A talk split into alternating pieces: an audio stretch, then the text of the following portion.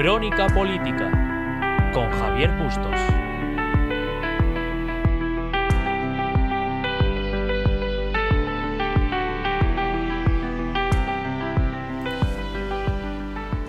Buenas tardes a todos y a todas, soy Javier Bustos Díaz, hoy es 16 de junio y sean bienvenidos una semana más a Crónica Política. Tal y como pasó en la crisis del año 2008, cada vez con más frecuencia, las noticias económicas van llenando portadas y portadas y portadas, relegando a un segundo plano al resto de informaciones. Y entonces, al igual que ahora, la forma en la que se afronte la crisis será fundamental para salir más tarde que pronto o más pronto que tarde de la misma. Por aquel entonces, uno de los principales problemas que se acometieron fue la negación constante de que estábamos en crisis económica. Una vez tras otra se negó de que íbamos a arrastrar una crisis económica, una vez tras otra se negó de que el sistema español no, estaba, no estuviera preparado.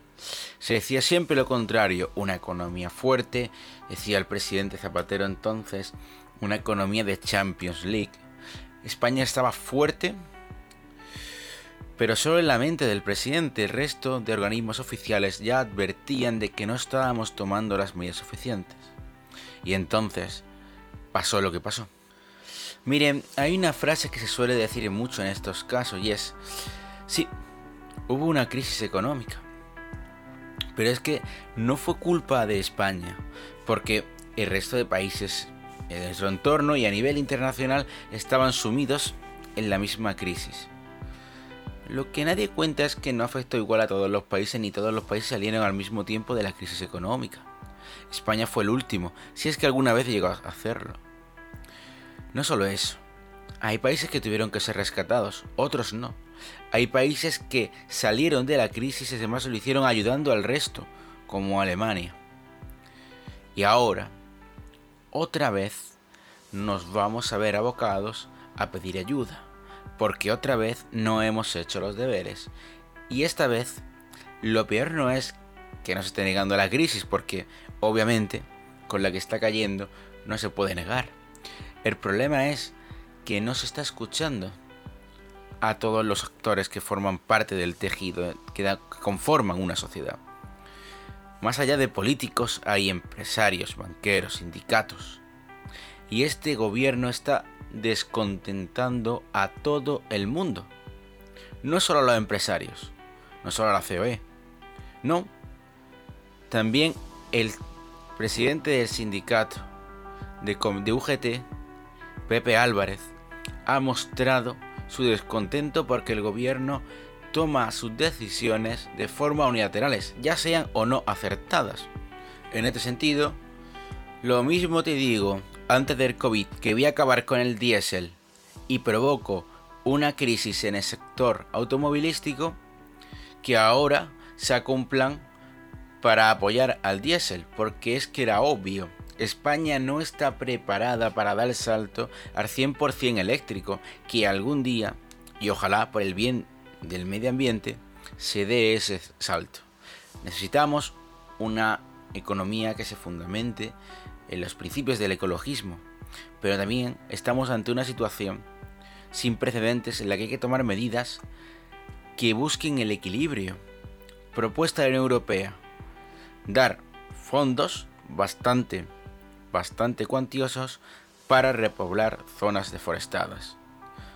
España ahora ha apostado por financiar desde el gobierno el automóvil híbrido, pero también el diésel y la gasolina, ¿Por qué? Porque necesitamos que se vendan esos coches para que se reactive la industria automovilística, se vendan coches y las más de 65.000 personas que forman parte de esta parte del tejido empresarial relacionado con el mundo del automóvil siga trabajando y esos ERTES no se conviertan en ERES. Pero más allá de estos pequeños em, contronazos, la prensa la prensa recoge hoy, una vez en portada, algunas de las declaraciones de presidentes de bancos, de empresas, etcétera, tras el encuentro que tuvieron ayer a nivel eh, nacional con el fin de sacar adelante eh, una serie de propuestas para encauzar a la economía del país una vez que ya estamos viendo ¿no? la luz al final del túnel, por fin parece está todo medianamente controlado, aunque mucho gente del mundo de la salud pone en duda que esto esté controlado, de hecho los datos que aporta día tras día el Ministerio de Sanidad sigue sin cuadrar, siguen sin cuadrar, pero con un poco de suerte parece que la epidemia está más o menos controlada y a partir de ahora dependerá más más que de los recursos que intervengan del Estado, de la responsabilidad individual que tomemos cada uno. Eso sí es evidente y eso determinará el futuro de nuestro país en todos los sentidos. Y es que, fíjense, antes de acercar esas reflexiones de las que hablo de, algunos de los principales empresarios y banqueros de nuestro país, la, COE, la OCDE perdón, ya advirtió una cosa la semana pasada y es que es probable que la economía española se contraiga un 14,4% en 2020 si hay un segundo brote. Pero es que en caso de que no haya rebrote, la economía se va a contraer en torno a un 11%. Datos que ya aportaba el Banco de España hace algunas semanas. El problema económico que va a acontecer en España no solo se, deriva de la propia pandemia, sino que ya teníamos problemas estructurales que nunca habíamos resuelto, muy a la española. Ya lo arreglaremos mañana, ¿por qué empezar hoy? Y España lleva incumpliendo el déficit con la Unión Europea desde tiempos inmemoriales. En la etapa de Rajoy se acometieron una serie de recortes para intentar cumplir con, esta, con este compromiso y en cuanto entró Pedro Sánchez, ese compromiso se disparó, primeramente alegando de que había asumido un gobierno por moción de censura. Luego, de que tenían que entender la Unión Europea de que estaba reajustando todo aquello. Y ahora no se entiende por qué no volvimos a cumplir otra vez con el déficit. Y no solo no cumplimos, sino que pasamos con creces del mínimo que nos pedían. Todo esto que nos lleva que España tiene una gran cantidad de deficiencias, por lo tanto la crisis pegará más fuerte aquí que la otra vez. O sea, aquí que el resto de Europa como la otra vez. ¿Por qué? Porque en la otra ocasión también nos advirtieron y tampoco hicimos nada. Desde el mundo de la empresa que se reclama. Es lo que hablábamos antes de algunas de las declaraciones de, de este encuentro entre diferentes personas del sector empresarial y del mundo de los bancos. Bien, pues en el ABC lleva en portada que las grandes empresas mandan un mensaje y es mejor fiscalidad, estabilidad, acabar con el caos regulatorio y apostar por el empleo. Bien, es decir, en esa mejor fiscalidad Habrá una presunta, se pide una presunta bajada de impuestos, ayudas a la contratación, en fin, una serie de medidas y de mecanismos que permitan a los empresarios contratar y así evitar eh, que se cargue todavía más la bolsa de desempleo. Ana Botín, por ejemplo, presidenta del Banco Santander, dice que la prioridad es mantener y generar empleo, evitar una destrucción permanente de empresas como en la anterior crisis. Juan Roy, presidente de Mercadona, dice, Hoy más que nunca merece la pena ser empresario. Si hay empresas habrá empleo, riqueza y mucho bienestar. Eso por destacar algunas de las ideas que lanzaron esta serie de personalidades. Miren, ni lo privado es la solución, ni lo público es la solución. Es siempre el equilibrio y las ganas de colaborar lo que nos lleva a una etapa de prosperidad. Si el gobierno no entiende que tiene que llegar a un acuerdo con las empresas, por mucho que las empresas quieran hacer, no vamos a ir a ningún lado. Y si las empresas no ceden en algunos aspectos, no vamos a ir a ningún lado. La cosa está en llegar a un acuerdo. Y eso no va a pasar. ¿Por qué? Porque lo primero que ha hecho el gobierno, la primera decisión económica que ha tomado, para hacer caso, suponemos, a los empresarios es crear la tasa, bueno, aprobar, mejor dicho, la tasa Google y la tasa Tobin. Ambas sobre impuestos a grandes empresas y sobre transacciones económicas en bolsa. Por supuesto, desde la parte del gobierno, incluida su portavoz, la, portavoz económica del gobierno, María Jesús Montero, dice que claro que, no deberíamos de preocuparnos porque a los, al español medio, como no invierte en bolsa y demás, pues que no se preocupe, pero es que las grandes empresas que están en bolsa pueden ver en este impuesto una amenaza para su riqueza y por lo tanto irse. Y si no hay empresas, se deja de invertir. Si no hay inversión, no se genera empleo. Si no se genera empleo, el Estado tiene que aumentar el gasto en dar ese sustento a personas que lo necesitan. En lugar de que se permita crear empleo. Además, ahora que se habla tanto de la nueva normalidad, del cambio, de que salimos más fuertes, sería el momento perfecto para llegar a un acuerdo en el que las empresas contraten, el gobierno ayude a las empresas en la contratación, pero a cambio los contratos que se creen sean dignos. Sin embargo, todas las previsiones parecen apuntar a lo contrario, es que la precariedad que vivimos en el año 2008 nos va a parecer un regalo. Pero miren, por mucho que se quiera proponer desde el mundo de la empresa, por mucho que los sindicatos se quieran hacer oír, si no hay una guía y un acuerdo de Estado que firmen todos los partidos, esto dará igual, porque dependerá, como siempre, del que gobierne. Y, mientras tanto, la Cámara de la Reconstrucción, la Comisión por la Reconstrucción de nuestro país, será un divertimento para nuestros políticos, pero lo que es resultados, resultados, no da. Pero claro, ¿qué podíamos esperar? Los mismos que han gestionado mal están en esa Cámara los mismos que nos han llevado a una crisis tras otra, pues prácticamente la renovación política ha sido baja, muy baja o nula. En lugar de contar con gente del mundo de la empresa, empresarios de éxito, gente del mundo de la economía, referentes españoles que son prestigiosos a nivel internacional, se ha optado por Pachi López, que, bueno, en su currículum consta eh, una carrera que empezó sin terminar, y ser presidente del, País Vasco y aumentar el paro. O sea, una persona que tiene que ayudar a bajar el paro, su mayor éxito es aumentarlo. Esa es la calidad de la Comisión de Reconstrucción, que solo cuenta en sus filas con políticos y la mayoría de ellos poco cualificados o nada cualificados. Y si miran las trayectorias de su currículum, lo máximo que hay es una línea que pone afiliado a X partido con 18 años.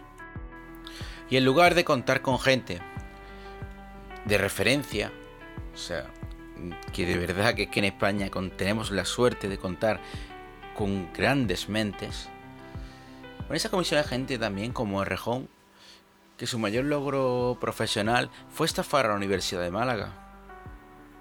Eso. Esa clase de personas son las que nos tienen que sacar del hoyo. Y por otro lado, por otro lado, gobierno y oposición, partidos tradicionales, no llegan a un acuerdo. Y no solo no llegan a un acuerdo, sino que como deporte tienen que crear crispación política y ahondar más en esos dos bandos que no deberían de existir. Izquierda y derecha son conceptos demasiado antiguos para que sigamos viviendo de ellos. Excusarse en una ideología no nos va a sacar de la crisis. Bueno, o quizás, quizás ahora con el nuevo sistema de presidente Pedro Sánchez, la respuesta a la crisis la encontremos en el reverso de un azucarillo tomando café con los colegas. Esperemos que el próximo que se encuentre el presidente del gobierno, pues miren, ponga cómo salir de la crisis, porque escuchando su última comparecencia, haciendo referencia a un proverbio oriental para trasladarles alguna reflexión. Hay un proverbio oriental muchas veces citado que sostiene que cuando soplan vientos fuertes, algunas personas se dedican a construir muros, mientras que otras construyen molinos. Lo habrán escuchado este proverbio en muchísimas ocasiones. Obviamente nadie esperaba este vendaval, pero ha llegado y nos ha sacudido, como ha golpeado a todo el mundo, como está golpeando a todo el mundo. Y solo hay dos respuestas posibles o ser muro o ser molino, división o transformación.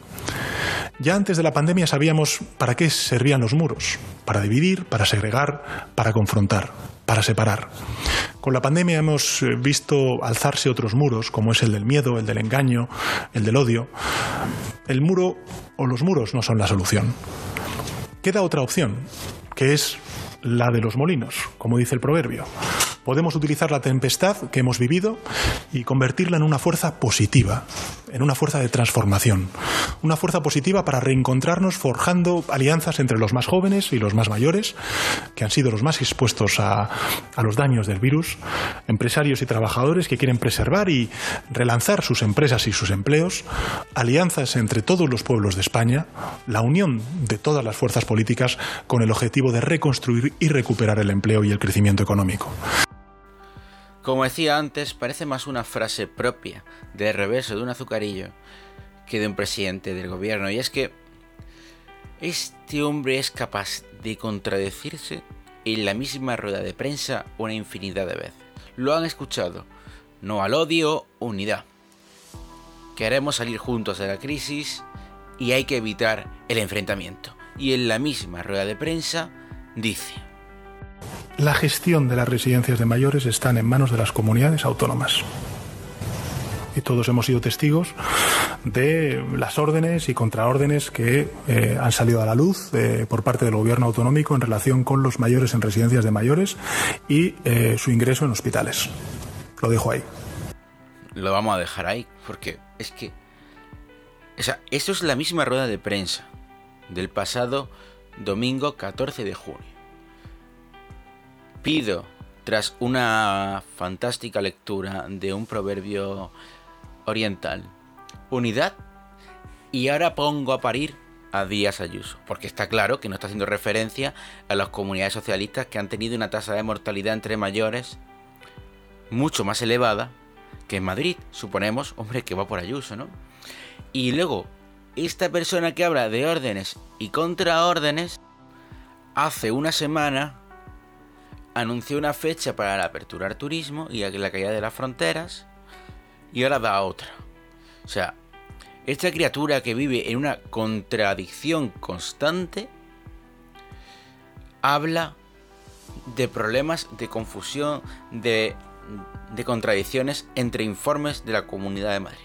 Claro, porque el gobierno nunca ha dudado, porque el gobierno nunca, nunca se ha contradicho. De hecho, desde el minuto uno dijeron, oigan, por su seguridad, póngase la mascarilla. No. Minuto uno la mascarilla es que no valía para nada.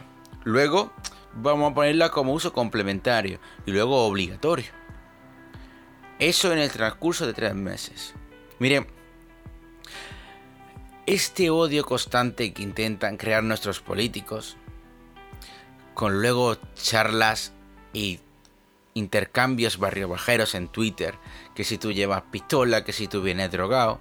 En fin, toda esta polémica constante y crispación es nefasta, pero nefasta para la economía porque una de las principales cosas que busca el capital es tranquilidad y seguridad para invertir.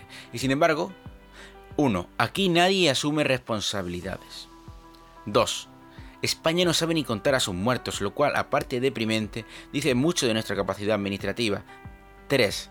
A 16 de junio hay un porcentaje todavía muy elevado de ERTE sin cobrar, pero es que hay personas que tienen que devolver lo cobrado por errores administrativos y gente que le han ingresado el dinero de otras personas. O sea, esto es la eficacia. La eficacia de la gestión del gobierno. Miren, no importa la izquierda, la derecha, Ahora mismo lo importante es llegar a acuerdos que permitan sacar a España de la que se le viene encima. España lleva sin presupuestos cerca de dos años. Los últimos presupuestos, que son los que están ahora mismo en vigencia, son de la última etapa de Mariano Rajoy. España tiene que acometer una serie de reformas estructurales sin precedentes. España tiene que atajar de alguna manera el problema del enchufismo y apostar por las nuevas generaciones y darles una oportunidad. ¿Por qué? Porque al final lo que estamos viendo en España es el envejecimiento constante de las plantillas. ¿Por qué? Porque nuestros jóvenes se van fuera. Ingenieros, médicos, periodistas, doctores, en todas las áreas. Se van fuera porque aquí, para empezar, se les paga mucho menos que si estuvieran fuera. Y en segundo lugar, al menos se les paga. Es que en España conseguir un trabajo técnico especializado es muy difícil. Y encima de todo, cuando lo consigue suele estar mal pagado.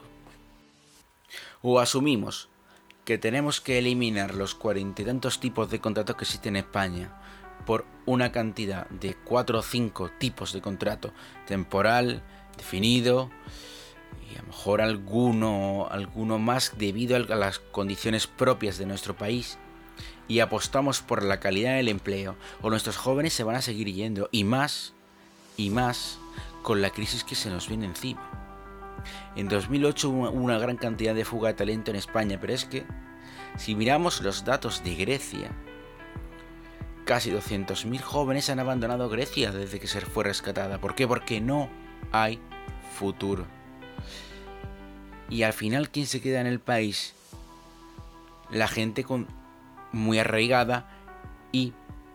Pero los jóvenes formados en nuestras aulas, no solo universitarios, sino FPs, incluso emprendedores, todo el mundo se va. Se irá porque no ve futuro. Y la política es la clave para que exista el futuro. Si no se legisla, si no se acometen reformas, si no se pone la mirada en Europa, que son el ejemplo, y no otros, un tanto ya fracasados, como es la mirada en algunos países latinoamericanos, no vamos a salir adelante. Además, se plantea una serie de problemas que hacen necesario más que nunca, pero más que nunca, el acuerdo entre los grandes partidos para sacar el país adelante y es que nadie sabe cuándo va a venir la próxima crisis de gobierno que reconfigure el panorama político. Porque, por ejemplo, está claro y es más que evidente que nos van a tener que ayudar desde la Unión Europea. Pero ese dinero va a, venir con condiciones, pues nadie da dinero gratis. Si no, Grecia no estaría como está. Nos darán el dinero con condiciones. Probablemente entre esas condiciones esté la reducción de la estructura del gobierno, que es una de las más costosas de la Unión Europea, ya que tenemos uno de los gobiernos más grandes. Si se reduce el gobierno implicará la fusión de ministerios para ahorrar en recursos. Eso nos llevaría a una crisis de gobierno y, sin, y lo más seguro que, por supuesto, Pedro Sánchez intentaría eliminar ministerios de Podemos y no socialistas. Eso nos llevaría a elecciones y lo más seguro, como está el clima, que si no gana el centro derecha, poco le va a faltar. Bien, si hay un acuerdo preestablecido, firmado por todas las partes, dará igual quién gobierne porque seguiremos una hoja de ruta una hoja de ruta hacia el éxito, hacia salir de esta crisis. Pero si no la hay, llegará, lo, llegará la, centro derecha y, hará sus, y empezaremos de nuevo otra vez de cero. Y luego, en la siguiente crisis, porque la derecha tendrá que cometer recortes que le diga a la Unión Europea, aparte los que tenga que hacer, porque tendrá que hacer, porque es que tenemos, o sea, el peñadismo tiene un problema de financiación muy grave y más que tiene que arrastrar con parados, ayudas, ERTES, las nóminas públicas en España superan a las privadas y con las privadas solo con las que se financian las públicas. aquí hay un problema. aquí hay un problema muy grave. Entonces, si vamos al juego de siempre de que ahora gobierna la derecha porque hay una crisis, luego gobierna la izquierda porque la derecha ha hecho recortes y vuelta a empezar, de esta no salimos. Necesitamos de forma urgente que se lleguen a acuerdos, pactos de Estado y sobre todo pactos que apuesten por las nuevas generaciones. No podemos dejar de trabajar este aspecto. España tiene las plantillas de médicos especialistas en urgencias más vieja de Europa. España tiene una plantilla universitaria de profesorado muy muy envejecida. No estamos apostando por los jóvenes investigadores, los ayudantes doctores, que es la primera figura medianamente estable que existe en la universidad para investigar y enseñar, para crear esas vacunas que tanto queremos, tienen una edad media en España de entre 40 y 44 años. ¿Qué? ¿Cómo estamos animando a nuestros jóvenes? ¿Cómo le dicen, oiga, usted hasta los 40 años no va a tener un trabajo medianamente decente, usted va a tener que vivir pues o con dos trabajos para pagar su, tiempo de investigación, o con becas temporales, o de sus padres hasta que algún día tenga trabajo. Estas son las soluciones que tenemos en España. ¿Esto es lo que podemos ofrecer a nuestros jóvenes? El lugar, el lugar de leer el reverso de las azucarillas del café, quizás el presidente debería de sentarse con sindicatos, debería de sentarse con empresarios, con banqueros, con la oposición, dejar de decir que no hay plan B y que solo hay un plan A, que es Pedro Sánchez. Porque luego se ha demostrado que sí que había un plan B, que se está poniendo en práctica ahora. Debería dejar un pelín de soberbia en la Moncloa y salir, salir para escuchar y empezar a ayudar a crear una España mejor.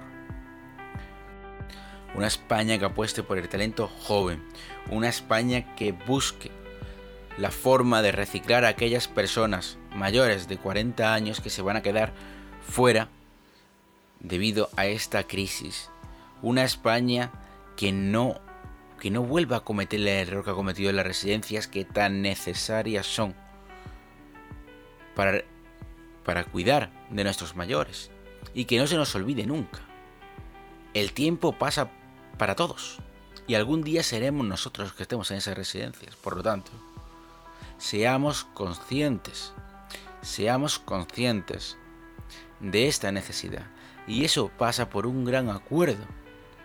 La crispación nos lleva al enfrentamiento. El enfrentamiento nos lleva a los bandos y los bandos nos lleva al odio.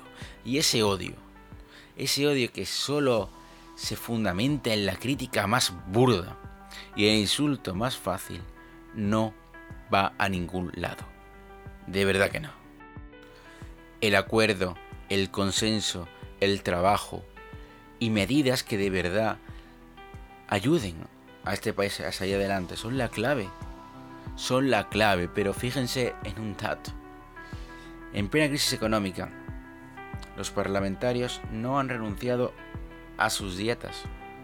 Sus dietas que en la mayoría de los casos superan los 1.900, o sea, perdón, llegan a los 1.900 euros que son mucho más del salario medio en este país. El político al final solo se preocupa de una cosa, y es del político y de perpetuarse en el poder. Le da igual el cómo llegue y cómo tenga que hacerlo.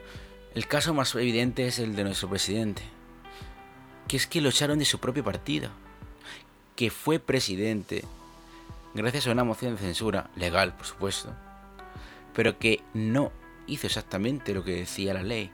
Se acogió a un pequeño pie de página y en lugar de convocar elecciones utilizó las dos, las dos años que le quedaban a Rajoy para seguir al frente. Acabar la legislatura, dijo, para renovar el país, para regenerarlo, para acabar con el enchufismo y las puertas giratorias. ¿Y qué es lo primero que ha hecho? Es el presidente de la historia que más gente ha colocado a dedo. 90 personas, de las cuales 30 están siendo investigados por los juzgados porque hay cosas que al final salen a la luz. Esta clase de prácticas tienen que acabarse. Tenemos que recuperar la meritocracia. Tenemos que decirle a nuestros jóvenes si te esfuerzas de verdad vas a encontrar resultados y no un puesto de trabajo de apenas 500 o 800 euros al mes por 50 horas semanales. En España estamos al borde, al borde del precipicio y como no hay acuerdos y como no nos pongamos las pilas, vamos abocados al fracaso más absoluto. Mientras el resto de la Unión Europea se beneficia de unos jóvenes españoles talentosos y más que preparados, tanto en ingeniería como en medicina como en cualquier área. Esto ha sido todo. Gracias por estar ahí una semana más.